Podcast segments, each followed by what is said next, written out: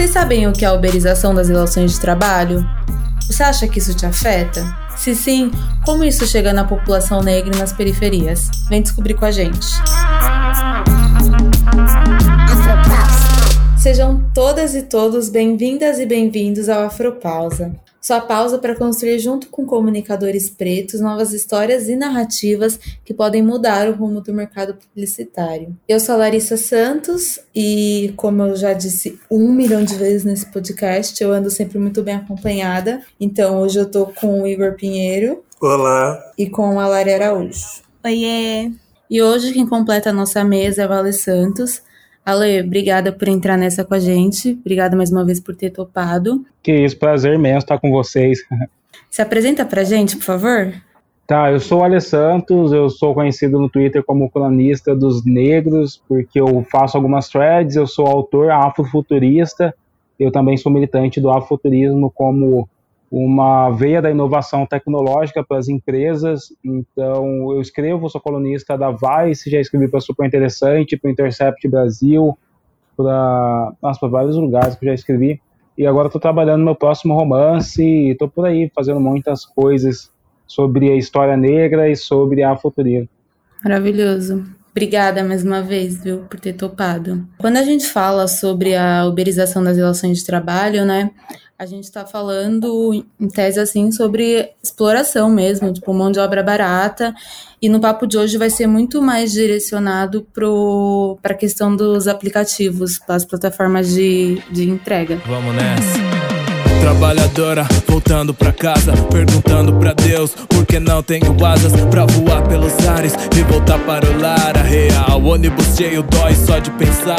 E aí a principal característica desse tipo de mercado é a ausência de qualquer tipo de responsabilidade ou obrigação legal por parte das empresas junto com os chamados parceiros, né, que eles dão esse nome para os entregadores que é mais uma reafirmação do, do fato deles não terem nenhum tipo de, de ligação profissional mesmo com essas pessoas. E aí, para a empresa, para essas empresas, né, essa acaba sendo uma forma lucrativa, porque eles vendem um modelo vantajoso para esses entregadores, falando sobre propagando, né, a possibilidade da pessoa se tornar um empreendedor, é, flexibilidade de horário, mas tem algumas coisas também que, que eles não falam, né, que a gente pode alavancar, que são nenhum tipo de assistência, então eles têm nenhuma assistência ou lei trabalhista do lado deles, às vezes mais de 12 horas de trabalho para ter um ganho considerável, muitas vezes menor do que um salário mínimo. E aí, é, isso para mim parte também muito, eu consigo relacionar muito com a questão, às vezes, até da meritocracia, né? Que as pessoas costumam falar, por exemplo, ah, os seu, seus objetivos, enfim, é, só depende de você. E eu queria saber de vocês como vocês veem isso. Ale, você acha que esse tipo de relação de trabalho que surgiu alguns anos atrás, você acha que de alguma forma ela tem um prejuízo maior para a população negra? E, definitivamente ela tem, né? Primeiro porque você está falando de um pensamento que surge dos centros para a periferia, é o centro definindo como deve ser a relação de trabalho da periferia com as tecnologias dele. Né? Então, obviamente, você parte a tecnologia partindo dessas pessoas. Né? No Brasil, se eu não me engano, 90% do, dos unicórnios, que são as startups que atingem ali um valor, se não me engano, um milhão de reais, elas são de São Paulo e elas são ali da, da Avenida Paulista. E que são espaços de privilégio, são espaços onde ocasionalmente tem pessoas brancas das mesmas universidades, com o mesmo tipo de pensamento, o mesmo tipo de círculo social, e são essas pessoas que vão definir na cabeça delas como deve ser a relação, como deve funcionar é, a tecnologia para gerar emprego na, na periferia, né? Porque eles não geram só emprego, eles partem desse princípio liberal de menos, é, menos impostos, menos é, ação do Estado sobre a relação de trabalho, e isso a, acontece que ocasiona vários desastres, né? Como já teve casos de motoboy que morreu é, de AVC fazendo entrega pela RAP. E aí ele não está protegido, ele não tem nada que, que segura ele, que protege ele, ou que garante direitos para a família dele, porque elas parte desse princípio liberal que surge dessa galera classe média ou a classe alta lá dos, dos centros de São Paulo. É, e esse princípio liberal que você trouxe, eu acho que isso também parte muito do fato de é, dessas empresas deixarem claro que elas estão prestando um serviço de tecnologia, né? Então, essa é uma forma delas também reafirmar que elas não têm nenhum tipo de, de compromisso, é, vamos assim dizer, é, de, com legislação trabalhista. Mas é muito a visão deles sobre a tecnologia, né? E o Val Harari fala sobre isso em algumas entrevistas dele, que hoje a tecnologia, quem cria a tecnologia é um grupo de homens brancos dos Estados Unidos, né? Quem cria os algoritmos, quem cria as regras de como a tecnologia vai funcionar. E o que a gente vê nesses aplicativos é a reprodução desse padrão, desses mesmo perfil de homens brancos ricos que têm acesso a investimentos de milhões de reais, é, definindo como eles acham que deve ser a vida ou como eles acham que a tecnologia deve impactar a vida da periferia. É, é outro, são outras regras e eles não têm sensibilidade nenhuma para entender como é viver ali, como é deve ser a produção ou a apropriação da tecnologia naquele espaço.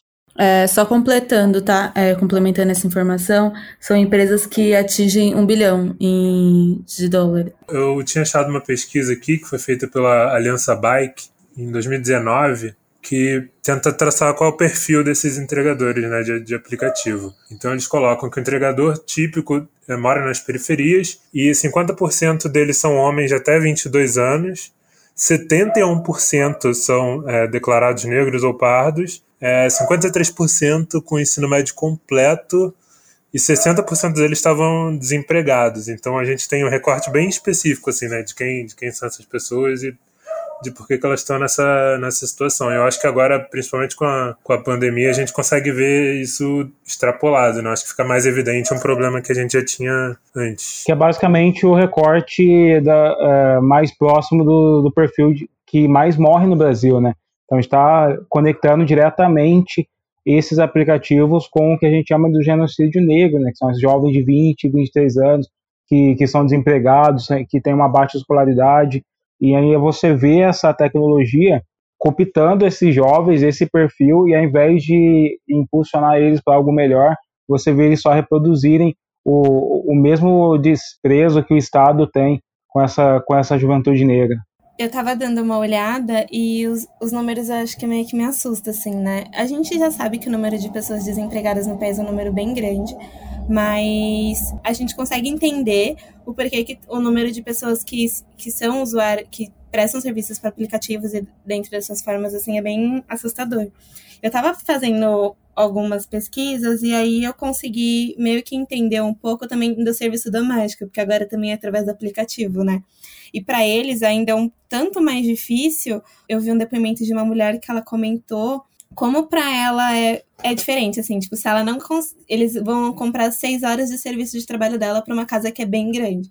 E aí, se ela não dá conta de, de fazer isso nessas seis horas, ela é desclassificada e aí ela já perde, tipo, o trabalho que ela tem. Então, eu, eu vejo isso na forma, tipo, da, da uberização também, porque como que funciona para ele, sabe? Tipo, às vezes qualquer reclamação, qualquer desfecho que a gente tem é algo que começa a ser prejudicial até para eles. E tipo, eles estão meio que não tem nenhuma garantia, não tem nada. Quando o Ale falou sobre o motorista do rap, eu tava lendo a matéria, até comentei com, com o Igor e com a Larissa quando eu vi, que é meio que assustador, assim, eles não têm nada, de nenhum benefício ou nada que possa meio que assegurar, sabe? Pelo que eu tava lendo, eles ainda tentaram, a, o motorista pediu para cancelar, né, pra, porque ele tava passando mal e não tinha o que recorrer. E o RAP meio que se recusou qualquer auxílio. E é meio que um absurdo, assim, como as pessoas esquecem que são pessoas que estão por trás, né? Tipo, são pessoas que estão prestando serviço também.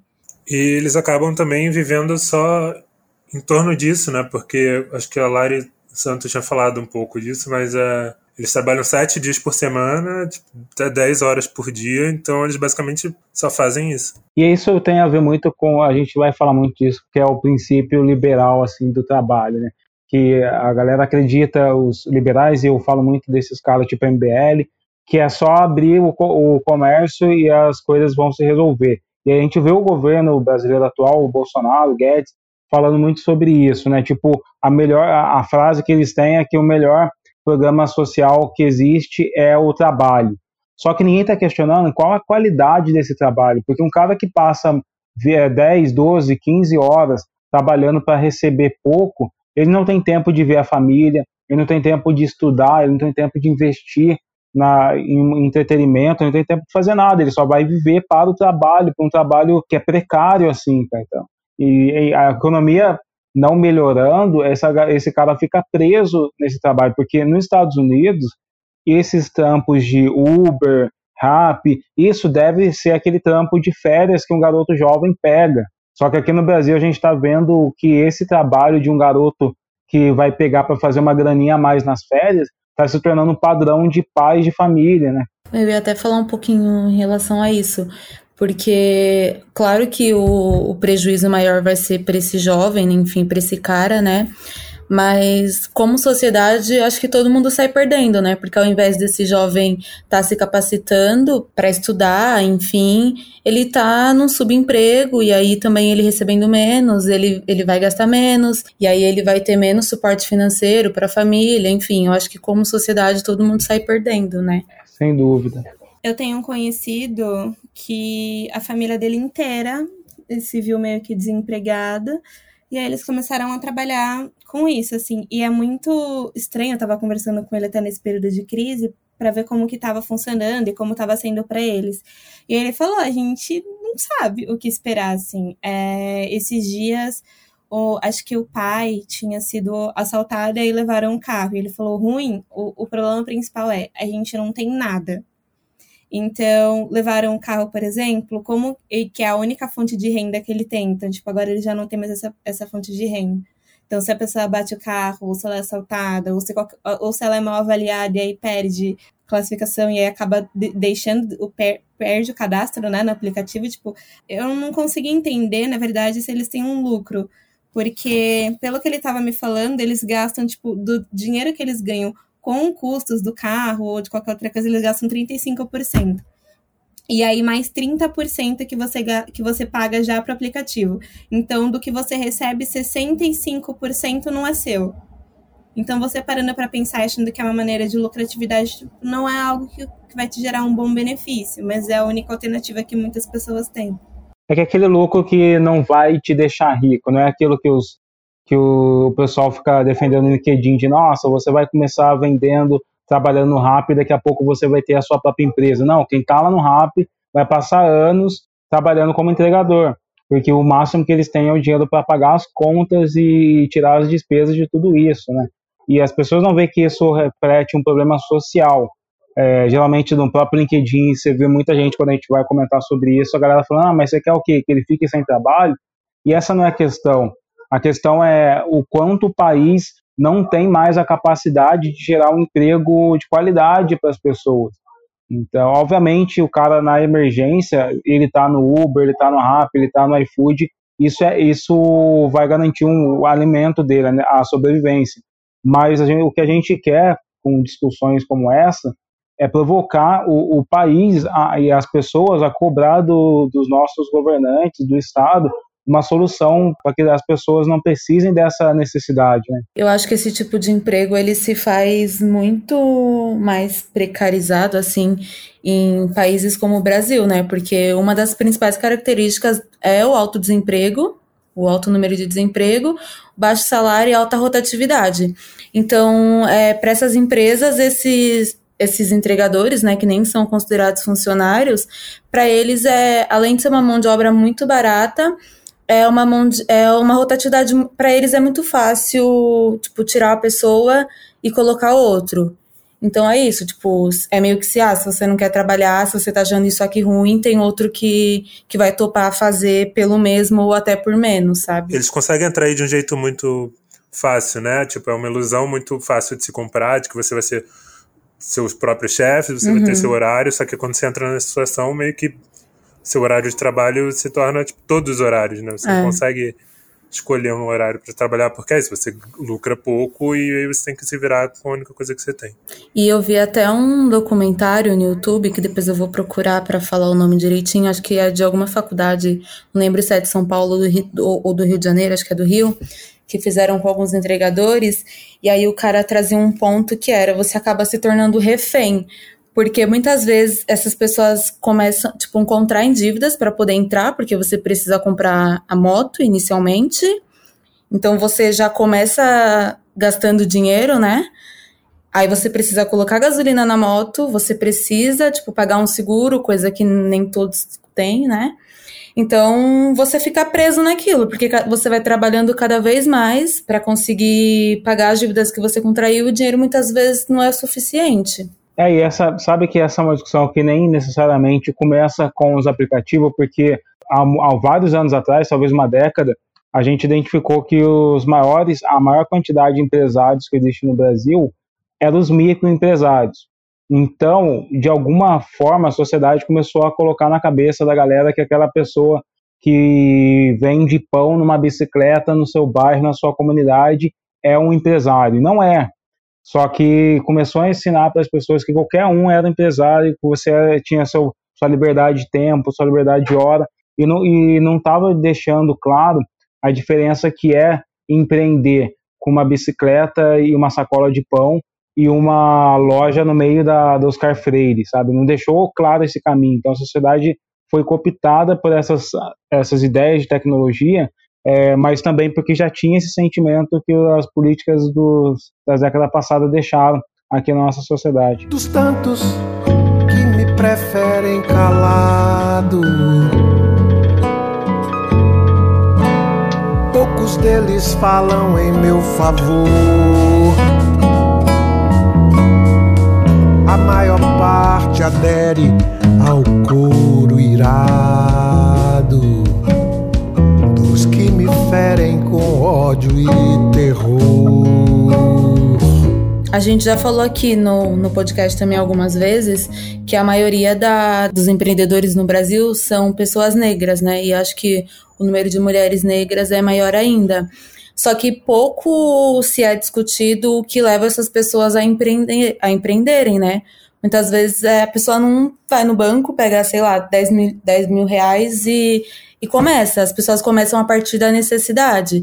Então, são pontos de partida completamente diferentes pessoa que começa a empreender, por exemplo, no Itaim, como você falou, enfim, em qualquer outro lugar, e a pessoa que começa a empreender da periferia, geralmente elas, uma parte muito da, da vontade, a outra parte muito mais da necessidade. E 10 mil reais ainda, tipo, é uma coisa bem distante para a galera da periferia, que ocasionalmente eles começam com 200 reais para uhum. vendendo salgado, fazendo alguma coisa na sua própria casa e depois eles continuam investindo o dinheiro que recebe pra, em material. Então eu até tipo questiono muito a gente se a gente deve usar essa palavra de empreendedor para uhum. essas pessoas, porque isso cria essa, essa falácia de que está todo mundo empreendendo, o Brasil é um país mega empreendedor, mas quando você vai olhar na Forbes, os 200 uh, nomes entre os bilionários do país, não tem nenhum que veio desse, desse empreendimento da periferia uhum. sabe? Raramente tem lá.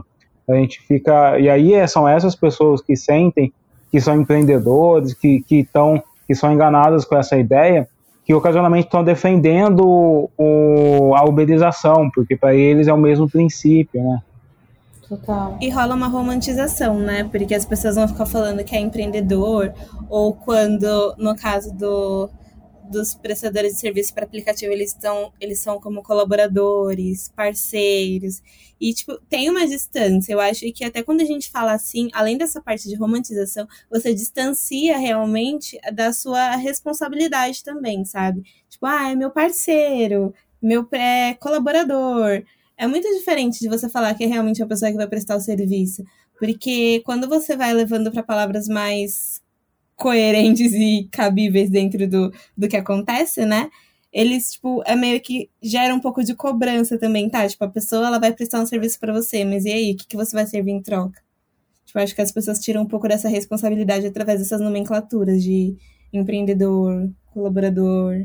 É, um pouco também. Eu, eu tenho uma micro e pequena empresa aberta, porque sempre que eu dou palestra ou faço algum trabalho, tem que gerar nota fiscal, mas isso não significa que eu vou sair por aí falando que eu sou o empreendedor, que eu, entendo, que eu entendo de, de empresas, que eu tenho histórico de inovação, de empreendedorismo, que eu domino meu próprio tempo, porque uma empresa não se faz só com um documento de uma empresa de micro pequeno empreendedor, um registro na prefeitura, no estado. Uma empresa se faz de processo, de lucratividade, de às vezes contratar outras pessoas, de você não só ficar no, é, no vermelho, mas você ter um lucro, ter um, uma, um plano para daqui a alguns anos, para você estar tá num patamar diferente. Então, discussões que os empreendedores da periferia não conseguem ter porque estão sobrevivendo, estão na necessidade, e enquanto os empreendedores da, do centro do, do Rio, São Paulo, das áreas centrais, estão aí viajando e, e, e criando aplicativos para que as outras pessoas achem que eles estão é, que eles são empreendedores, né? É, até porque esses aplicativos muitas vezes eles nem chegam nas periferias, né? Eu, por exemplo, moro numa periferia aqui da Zona Norte e o iFood chega, tem aqui o, os comércios locais, né, do bairro, mas Uber Eats, Rappi, por exemplo, eles nem atuam nessas regiões. Então, é, o papel da, da periferia nesse processo é de realmente de prestação de serviço, porque a gente não pode muitas vezes nem usufruir desse tipo de serviço. É, eu sou aqui do interior de São Paulo aqui não tem nada disso. Aqui só tem o iFood, chegou recentemente, não tem Rappi e quase não tem Uber. Então, você vê que são discussões que é, que, não, que não estão, só estão geralmente no centro mesmo, na área uhum. central, nos lugares onde move mais dinheiro. É, e aí a partir disso começam a, a, nascer outras iniciativas também, né?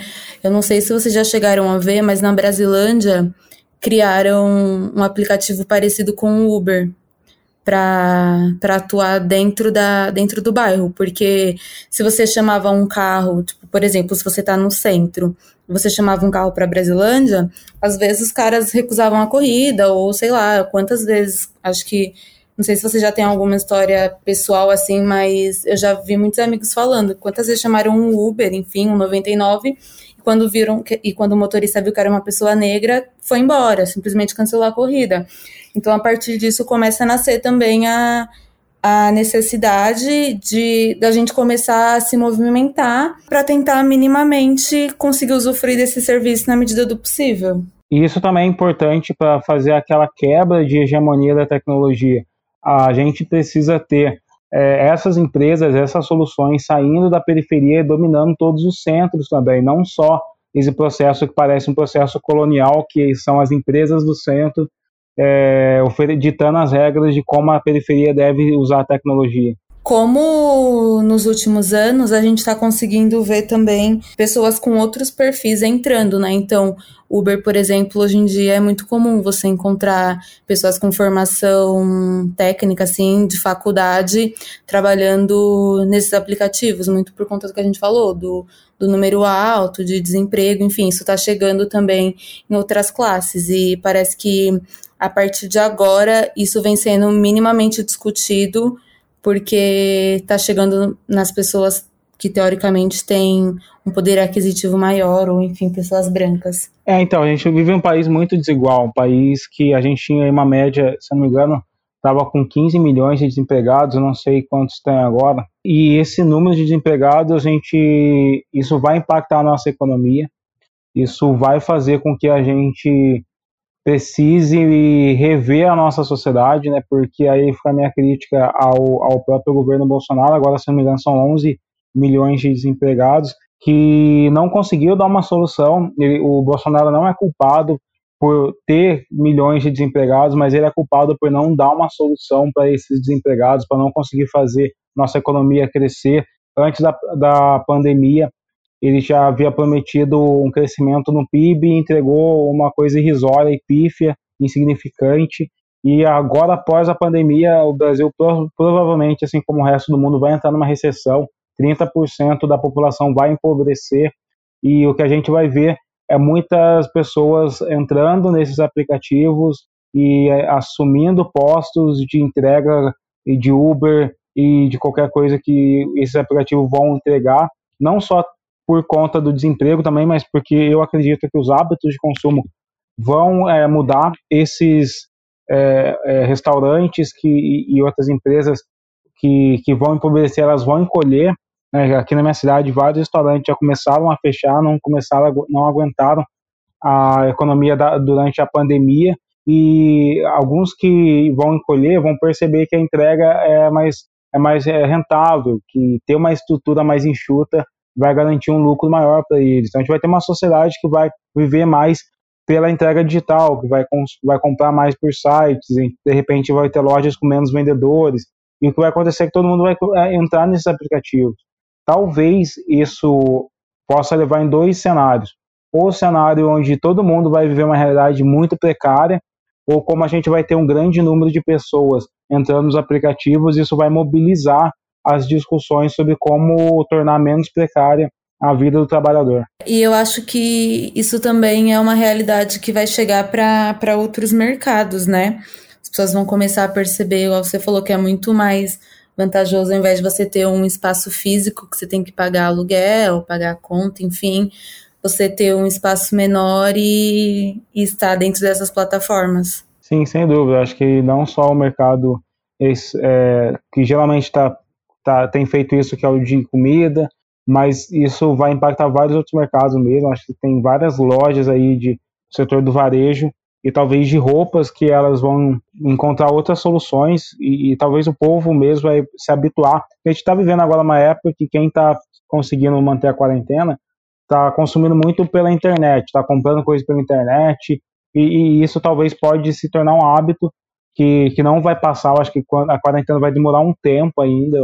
Eu acredito que a normalidade mesmo, como a gente vivia uns meses atrás, só vai voltar daqui a um ano e meio, dois anos. Então, durante todo esse período que a gente vai ter, é mais pessoas comprando pela internet e a gente vai precisar de mais entregadores, de mais pessoas para fazer esse serviço. É, eu acho que esse uso também da internet vai, é, já tá, né? Acabou escancarando mais uma desigualdade, que é, tipo, por exemplo, a qualidade da, da conexão nas periferias, né? Muita gente aqui nem, nem tem acesso à internet ou internet de qualidade, enfim esse também é, é, um tipo de privilégio que nem todo mundo que não está no, no centro expandido pode se dar, né? Sim, se eu não me engano, 60% do Brasil só tem, tem um acesso à banda larga, então ainda a tecnologia é muito desigual, por isso que eu milito muito pelo viés do afrofuturismo como uma forma de inovação, porque a gente precisa mostrar que o mundo que ainda é muito desigual, não só em questão de acesso à banda larga, porque isso impede que, por exemplo, os garotos, as pessoas mais jovens da periferia, eles possam entrar num, num campeonato de esportes, no, esses campeonatos que tem times profissionais que dão prêmios em dinheiro. É, existem jogos que você precisa de uma conexão muito alta e não só a conexão, mas também é, o acesso aos dispositivos tecnológicos. Né? Quantas pessoas aí não conseguiram receber o auxílio emergencial porque não sabe usar o aplicativo, porque às vezes não tem um celular. Então, os aplicativos, os dispositivos, eles também é, fazem parte dessa desigualdade que o Brasil tem em relação à tecnologia. E aí essa pandemia escancarou isso, porque a gente ainda está falando, tendo essa discussão de uma periferia de São Paulo. Agora imagina uma periferia de Manaus, uma periferia de Amazonas, uma periferia lá do Ceará, como é o acesso que eles têm à tecnologia, seja por dispositivo seja por conexão. Então, isso não vai ser, ser resolvido assim de uma maneira tão rápida de uma hora para outra. É, e as pessoas começam a, a, a romantizar né, a, a, a, pandemia, então tipo, é muito bonito ver as pessoas em casa, estudando de casa e falando com os amigos à distância, não sei o quê. Mas é isso, é a realidade de, de uma bolha, né? A gente não, não vê tudo que está acontecendo de verdade. E tem gente que tipo, já estava numa situação péssima que agora piorou em proporções que eu acho que a gente aqui não consegue nem imaginar com, como é viver isso. É, é, tem lugares, acho que principalmente na periferia, que a galera é, não entende a gravidade do problema, assim. Acho que é por conta da falta de informação que chega até eles também, né? Tem um projeto que eu conheço que chama Me Ajude a Ajudar, que ele meio que mapeia o, a necessidade da comunidade nesse período de pandemia. E aí uma das coisas que acho que até me assustou um pouco foi que as pessoas elas não sabem que tão, o que está acontecendo e acham que é um pouco distante, isso no início, né? É, então, o número de gente na rua ou, tipo, em aglomerações era um número bem alto. E aí, esses dias eu vi um print é, sobre, uma, sobre o como atingiu determinados lugares. Então, tipo, na comunidade, acho que tinha atingido 80 pessoas e 50 mortos. Aí compararam com Morumbi, que eram 500, 500 pessoas atingidas e 20 mortos. Então, tipo, o número até de cuidados, assim, ele é bem absurdo e chega até a ser assustador, sabe? Porque, tipo, por que, que lá que o número é menor de pessoas atingidas e o número de mortes é maior do que um lugar que tem um número maior de pessoas atingidas? Então, um pouco do que chega também para eles e a forma que as pessoas recebem esses cuidados também, porque é tudo através de doação, é através de coisas, porque é, não chega. Se não chega na internet, como que vai chegar, tipo, os cuidados básicos, sabe? Porque as necessidades que eles têm são básicas, é a, é a água, é produtos de higiene, então é muito complicado a gente pegar e falar que não, não chega só a informação, porque além disso, né, é muitas coisas que eles não têm acesso também. É, e tipo,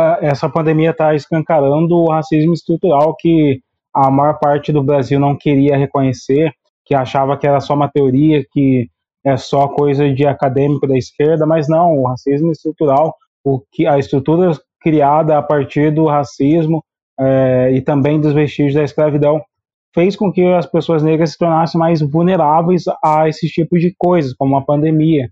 E aí não tem como mais ignorar esses fatos, não só no Brasil, como nos Estados Unidos também.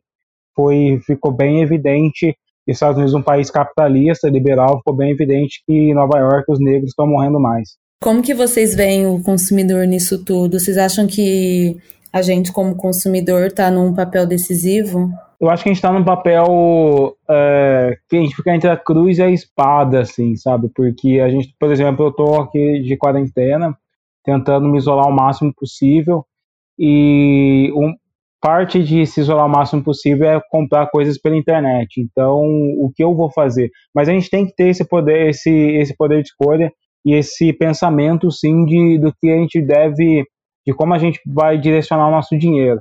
Eu hoje tento é, pedir menos pelo iFood e pedir mais diretamente para a loja, para o restaurante, porque isso faz com que a galera te, é, tenha que contratar o, o, motorista, tenha que contratar o entregador. Então eu tento fazer uma escolha mais consciente, mas isso não vai ser uma coisa muito é, muito livre, assim, porque uma hora ou outra eu não, vou, encontrar um restaurante que tenha um entregador, eu só vou encontrar o que eu quero dentro do iFood. Antes de começar o papo, a gente estava até conversando um pouco e eu estava falando isso para eles, né? Como eu sabia que existia uma problemática dentro desse mercado, mas eu não tinha a real dimensão do, do quão grande era. E aí eu acho que eu vejo pelo menos como uma das, uma dessas, uma das saídas possíveis é essa, tentar é, contatar sempre direto pelo estabelecimento do que pelos, pelo, por essas plataformas. Mas também é natural com que os, todos os, os restaurantes, enfim, os serviços, as empresas comecem a migrar para essas plataformas, porque é lá que está o maior número de consumidores, né? E tem um problema é, que a gente falou sobre essa, essa desigualdade de tecnologia, que ele cria, ele cria uma toda outra problemática. Por exemplo, aqui no, no interior, a maior parte dos médios e pequenos empreendedores, donos de padaria, de farmácia, de mercadinhos, eles nunca atenderam pela internet. Eles não sabem atender pelo WhatsApp, eles não sabem atender pelo Facebook. Eles têm um o, o atendimento deles é horrível assim e dificilmente você encontra se eu pesquisar aqui agora né, entrar no Facebook e pesquisar é, padarias abertas na minha cidade. Nenhuma delas vai estar no Facebook atendendo você.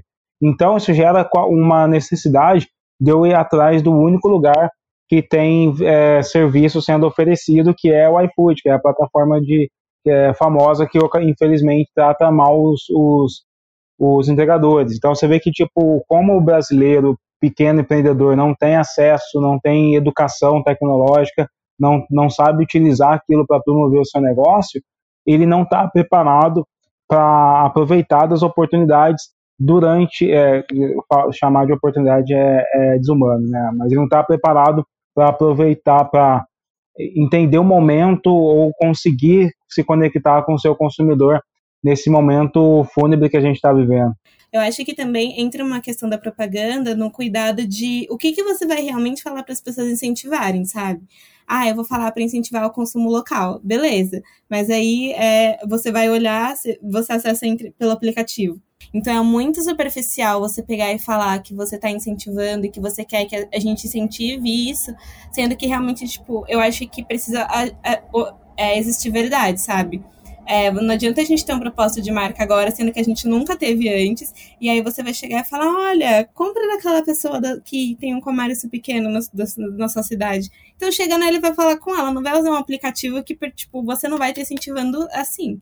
Você vai simplesmente continuar alimentando essa indústria que acaba prejudicando muitas pessoas. É, e o que a gente estava falando antes também é que, por mais que tenha aumentado a demanda para desses aplicativos, também aumentaram o número de pessoas trabalhando para eles, né? Então não tem como a gente saber se realmente essas pessoas estão ganhando mais agora, que eu acho que com certeza não. Eu acho que ou elas estão no mesmo nível ou piorou a situação para todo mundo mesmo. É, eu fiz uma pesquisa e, na verdade, eles estão ganhando a mesma coisa. A única coisa que mudou é que muitos, em muitas empresas pequenas, né, muitos microempreendedores, eles não tinham essa, esse acesso à plataforma. E agora, para você poder se cadastrar, tá bem mais fácil. Então, tipo, não mudou muita coisa, só o número de usuários, de prestadores de serviços dentro dessas plataformas foi o que cresceu. Mas fora isso, benefício para eles nenhum. Grana, grana, grana, parecia fácil. Ser um ser relevante, interessante, apesar do cansaço. Drama, drama, drama, me arrancou um pedaço. Tem que resistir, tem que te engolir e te dar um abraço. Pode ter o que eu tenho, não vídeo jovem, você não faz o que eu faço. Eu que construí tudo que vivi, conquistei meu espaço. Não vai me destruir, nem me ver ruir, meu destino é o que traço. Tem que me engolir, me ver progredir, dar a torcer do braço. Quando a gente fala, né, sobre a, a uberização das relações de trabalho, por exemplo, é, a gente não pode esquecer também de como as marcas vendem essa relação dela com esses prestadores de serviço, né? E aí eu lembro de um exemplo que rolou no começo do, desse ano, se eu não me engano, do ano passado, que foi a campanha de carnaval da Uber, que chamava A Uber não é para você. E aí ela falava: ah, se você é do bloco dos racistas, do bloco dos LGBTQI fóbicos, enfim, a Uber não é para você. E aí eu, eu, isso me faz lembrar como essas marcas têm que começar a sair, né, desse, desse campo do discurso e começar a tomar iniciativas reais. A campanha, ela é extremamente necessária, mas eu acho que vinda de uma marca que não alia isso à prática, para mim, acaba se tornando uma campanha patética. É, não é como sabe? se a gente tivesse, tipo, não escutasse há muito tempo coisas sobre Uber, por exemplo. Não, volta e meia tem alguma notícia de algum caso que acontece com algum passageiro que sofreu alguma coisa de algum motorista. Sim. E as campanhas deles são bem fúteis, né? Porque, tipo, eles falam que, por exemplo, teve uma que era super apoiando o colaborador e os parceiros, que acho que até com a Tata Werneck. E você olha realmente não é assim, tipo, os comentários que tava lá era da galera que presta serviço para eles e fala, tipo, gente, vocês estão falando sobre isso, tipo, super romantizando o nosso trabalho, mas não é assim que funciona, sabe? É, eles não têm benefício nenhum, eles não têm, tipo, nada, a galera se mata para trabalhar, sendo que a, eles vão ficar agindo como se fosse algo muito superficial, tipo, o mundo é perfeito, não existe, não existe um trabalho precário. É, teve uma campanha sobre pessoas trans também, eu não lembro se era da Uber, acho que sim. Mas que no vídeo no YouTube eles deixaram fechado para comentários, né? Tipo, que eles sabiam que ia ter. Sim. Nesse documentário que eu falei para vocês que eu vi, do era sobre as plataformas, né, de entrega, o cara falava de um exemplo lá de uma greve que eles tentaram fazer uma vez, os entregadores do iFood. Eles combinaram de no dia tal ninguém ligar o aplicativo para fazer entrega, porque eles, eles queriam reivindicar um, uma taxa de entrega maior, enfim. E aí eles falaram que todos eles foram bloqueados e que no depois, enfim, tinham outras pessoas para colocar no lugar. Então, tipo, a gente começa a questionar como essas pessoas são facilmente substituídas, né? É, e tudo isso tem a ver com o fato do Brasil não gerar emprego de qualidade, né? Enquanto a gente tiver 11 milhões de desempregados, e a gente vai estar tá falando que tem 11 milhões de pessoas para ser entregador de, do Uber, do Rappi, iFood e outras, outras empresas. E para mim esse é um exemplo de empresa que não faz o mínimo dentro de casa e tá querendo, tipo, dar meio que lição de moral na rua, sabe? Tipo, reitero aqui mais uma vez que eu não quero tirar a importância da campanha. Eu gostei da campanha, eu acho uma campanha extremamente necessária, porque acho que poucas vezes eu, pelo menos, vi campanhas que falem sobre o assunto de forma tão direta, sabe? Tipo, se você é racista, essa empresa não é para você. Mas na prática, eu acho que pensando em outros campos, assim, a, a empresa deixa muito a desejar, sabe? Tem um aplicativo que surgiu em Belo Horizonte, chama Homo Driver.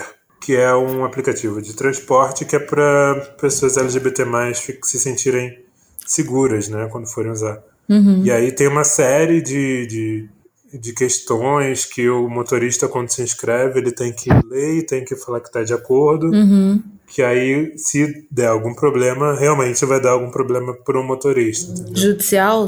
Será? É. Enfim. Pois é, fica mais fácil de você fazer alguma coisa contra o motorista que vai Uhum. fazer alguma coisa contra você. Mas é que é muito bizarro, né? Tipo, eu lembro também do, do Lady Drive. São motoristas mulheres e só passageiros mulheres, né? O homem só pode pegar se tiver acompanhado de uma mulher. E aí, se eu não me engano, tipo, os dois têm que descer junto.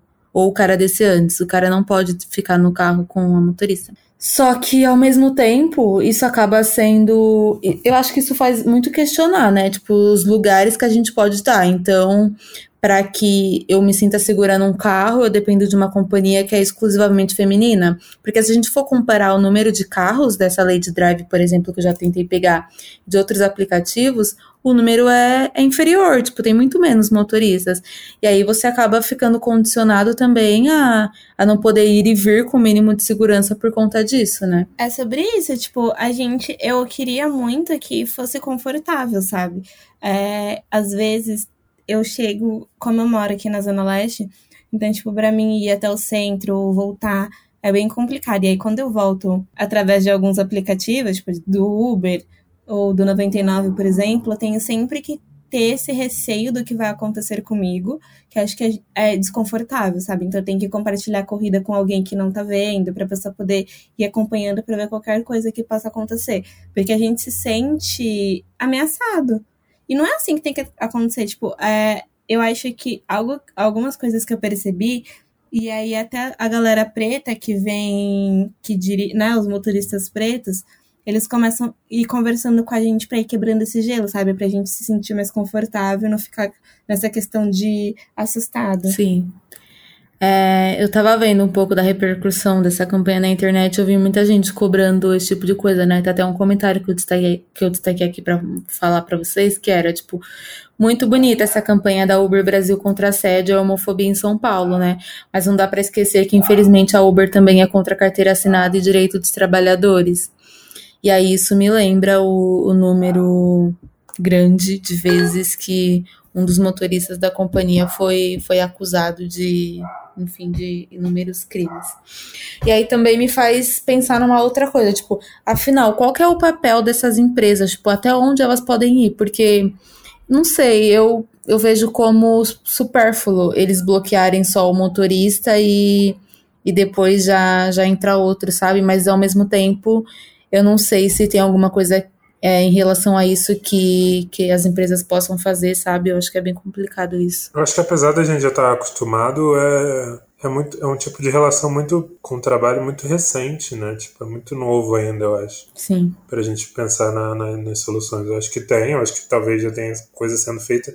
Mas realmente, eu, eu concordo com você, não é simples pensar no que dá para fazer assim tão rápido. Eu acho que através de algumas iniciativas, sabe? E algo que eu pego sempre na, na tecla, principalmente agora que eu tô estudando sobre é, mais parte de, con, de conteúdo, ia falar em inglês, conteúdo e proposta até na visão das marcas, a gente precisa muito trazer a verdade e realmente apontar o fato, sabe? Eu acho que é muito mais interessante a gente trabalhar com a sinceridade, por exemplo.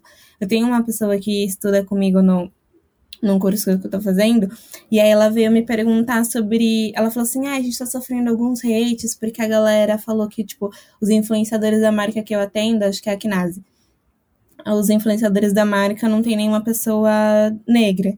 E aí ela falou: ah, tipo, não coloquei pessoa negra porque a caneta, por exemplo, não vai servir para ela. Eu falei, tá, mas então você tá querendo dizer para mim que nenhuma das marcas, nenhum dos conteúdos que você atende vai poder servir? Aí ela, não, tem coisa que te atende. Então, tipo, isso eu fico meio, meio que, sei lá, sabe? Ela falou assim: ah, mas é por isso que a gente não colocou ninguém. Eu falei: eu prefiro muito mais que vocês trabalhem com a verdade de, por exemplo, chega uma pessoa preta e fala: Olha, sou embaixadora da marca, tô representando a marca, mas não é tudo da marca que me atende, aí existe um problema, do que simplesmente passar um pano e falar: Ah, eu vou ignorar esse fato, eu vou ignorar que pessoas negras existem aqui. Então, ou no caso da Uber, por exemplo, ignorar que realmente eles têm um problema, porque eu acho que é esse o ponto. Eles querem mostrar uma campanha, querem mostrar, tipo, uma verdade que não é, e todo mundo sabe que não é. E fica levando isso e, e meio que alimentando isso eu acho muito mais fácil eles pegarem e falarem, gente, a gente, tipo, sei lá, a gente não vai trabalhar de, na, numa maneira de que vai beneficiar outras pessoas, não, né? a gente não vai. Só que assim, é, eu não vou ficar mostrando uma campanha de que meus funcionários são lindos, meus colaboradores são lindos e perfeitos, não tem assédio, não tem estupro, não tem tal, tal XX, tipo, muitas outras coisas que a gente sabe que acontece, tipo, não tem assalto. Não vai, gente, não vende algo que não é real, sabe? Porque todo mundo consegue ver. Eu acho que principalmente agora nessa fase do, do da pandemia em relação ao coronavírus, a gente consegue ver realmente as marcas que querem ter um propósito e que fingem que realmente ele tem. Então, tipo, tem um Instagram que tá super bombado, acho que ele já tem mais de 50 mil seguidores, que é sobre o muro do, o muro do capitalismo, que é as, as marcas que realmente dizem que tem um propósito e daí mostram na campanha externamente que tem, só que quando você olha a estrutura delas, tipo, tem um monte de marca ali, inclusive a Uber, que estão com várias queixas de funcionários ou de pessoas que prestam serviço relatando um caso. Então acho que é muito complicado a gente vender uma coisa que não é real. Não fecha a conta, a cota é pouco, o corte é fundo. E quem estanca sabe o choque do terceiro mundo. De vez em quando um abre a boca sem ser oriundo. Para tomar pra si o estandarte da beleza, luta e o dom. Com papo tão em fundo. Gente, eu acho que era isso. Acho que a gente passou por tudo que a gente tinha pensado em passar. Agora a gente vai para as afrodicas, tá? Demorou. Quer começar a ler dividindo com a gente? O que, que você tá lendo? O que, que você tá assistindo? Nossa, eu tô. Eu tô assistindo uma porrada de coisa, assim, cara. E eu assisto muitas séries. Eu tava assistindo aquela série Handmaid's Tale. Baixei as três temporadas e assisti. Uma série muito legal. É, eu estava lendo um livro do Corson Whitehead, que é um autor afro-americano que ganhou Pulitzer e que ele escreveu o Reformatório Níquel. Acabei de ler essa semana esse livro, é muito emocionante. E agora eu estou para começar um, um, livro novo, que ou vai ser um livro que eu acabei de receber da, da Dark Side Books, que é um livro que fala sobre todo o envolvimento de personagens negros na, no histórico do cinema, americano, histórico de Hollywood, ou Pantera Negra, tem um livro que eu comprei, Pantera Negra, que mostra a mitologia do, da, de Wakanda. Então, estou para começar um desses dois livros. Estou escrevendo o meu, estou tentando escrever, eu estou para lançar um, o ano que vem um, um livro futurista, um romance. Eu, eu escrevi esse Raço e Resistências, que é um livro histórico, mas agora eu vou para fantasia. A Larissa é fã então, se tudo der certo, eu estou escrevendo o ano que vem. O Igor me deu no final do ano, inclusive, o seu livro. Verdade. que legal. eu achei o nome do livro, é o Horror Noire, que eu recebi aqui. É um mergulho impressionante na história do terror e da representação negra no cinema. Nossa, parece ótimo. Não, ele é fantástico. Ele fala, por exemplo, do Ed Murphy fazendo um vampiro no Brooklyn, fala do Wesley Snipes fazendo Blade, fala do filme do Snoop Dogg, que é o Bones. Então, a maior parte das pessoas. Tem um filme também que tem a é, depois ele vai falar do, do Jordan Peele, mas aí ele fala, por exemplo, da Rainha dos Condenados, que é um filme feito, feito por pessoas negras também, e ele passa pela parte do Black Exploitation, que tipo tem Shaft, tem todos esses clássicos da, do cinema negro americano, o Dolomite e tal, um livro bem legal, estou interessado em ler. É, eu vou dar uma dica de uma página que eu acho que é importante a gente conhecer também, outras narrativas, e a gente falou um pouco sobre a comunidade, então eu acho importante. Além do Me Ajude, Me Ajude a Ajudar, que eu acho que é o que a galera pode divulgar, e aí é uma alternativa do que as marcas podem fazer também, sabe? Tipo, querem entrar em algum propósito, então vamos ajudar quem realmente precisa. Mas a página que eu vou indicar é Marginalmente. É um projeto de é um projeto 100% feminino e elas têm o objetivo de dar visibilidade para as artes, para tudo que a galera da periferia está fazendo. Então, desde moda, qualquer outra coisa, eles estão sempre indicando. Eu acho isso, tipo, uma, um projeto bem legal. É um perfil no Instagram, eles têm um site, tem Twitter, tem tudo. O projeto chama Marginalmente. E você, Igor? Minha dica hoje é um festival online, claro, que vai rolar do dia 28 ao dia 31 de maio, que chama Festival Favela em Casa. É, vocês podem achar no Instagram, arroba Festival Favela em Casa. Eu vou ler aqui rapidinho a descrição deles. O Brasil é um país feito por natureza e reconhecido por suas culturas. Assim, não surpreende em ter encontrado uma saída tão potente nas lives da vida, gerando entretenimento em meio ao caos, que torna esse momento menos difícil de se passar. Mas como estão os artistas independentes, pois também estão sofrendo com essa crise? O Festival Favela em Casa pretende unir geração de renda, engajamento cívico e solidariedade em 36 horas de programação divididas por quatro dias e mais de 70 apresentações, cultura de periferia para periferia. E eles estão organizando ainda a programação e tal, a página no Instagram está bem bonita. Um dos organizadores é o Marcelo Rocha, que é um fotógrafo, ativista, faz de tudo. E parece que vai ser bem bacana. Marcelo Rocha, que aliás eu conheci na casa de Caetano Veloso. Como ah, eu amo eu essa história. Eu muito chique. A minha dica vai ser podcast também. Eu vou indicar o podcast do Ale, que eu ouvi semana passada. Ah, Infiltrados eu... no Cast. eu achei que você ia dar essa dica. Falei, vou deixar outra já, caso ele dê essa. Mas já que você não deu, eu vou dar. É... Você quer falar um pouco sobre ele? Ah, Infiltrados no Cast é um podcast que, como eu falei, ele é o documental, então aquelas threads que eu tinha, histórias de povo, do povo negro, ou histórias que são interessantes, que a gente precisa entender para revelar o racismo no nosso país. Eu estou contando lá, então eu tenho essa série especial que é Os Maiores Racistas da História Brasileira, onde eu li as obras de Nina Rodrigues, Renato Kell, eu li os textos do Monteiro Lobato defendendo a supremacia branca. E o próximo episódio é sobre o João Batista de Lacerda, que popularizou aquele quadro da redenção do Cã, que fala sobre a branquitude. Gente, é muito necessário. É muito Enfim, necessário. essa é a minha dica. Depois que eu vi sobre os autores racistas, eu acho que foi um post que eu tava lendo, e eu depois escutei o podcast, eu fiquei, gente, importante. Só mais uma afrodica que não é minha, é de uma leitora. É uma página que fala e transmite histórias de literatura preta. Chama Almerindas, o perfil no Instagram. Então elas vão elas dão várias dicas de literatura. E aí eu acho que é bem importante pra gente conhecer também. Elas, tipo, é meio que um clube do livro, sabe? Acho bem, bem interessante. Quem indicou foi a a Alexandra. A Alexandra pediu pra gente incluir a, o perfil no Instagram Almerindas, que é sobre literatura preta. Eu acho que é isso, gente. Temos. Quero agradecer muito assim a participação no podcast. Contem comigo sempre que vocês precisarem. E a gente vai combinando de trocar mais ideias. Show, Ale. Valeu, Obrigada a você, viu? Foi ótimo. Foi, Foi ótimo. ótimo. Tá bom, abração, pessoal. Quem estiver ouvindo, me segue aí nas redes sociais, no Instagram e Twitter, é mesmo arroba Até mais. Valeu, valeu. Tchau, tchau. Por que tu me chamas se não me conhece? Por que tu me chamas se não me conhece?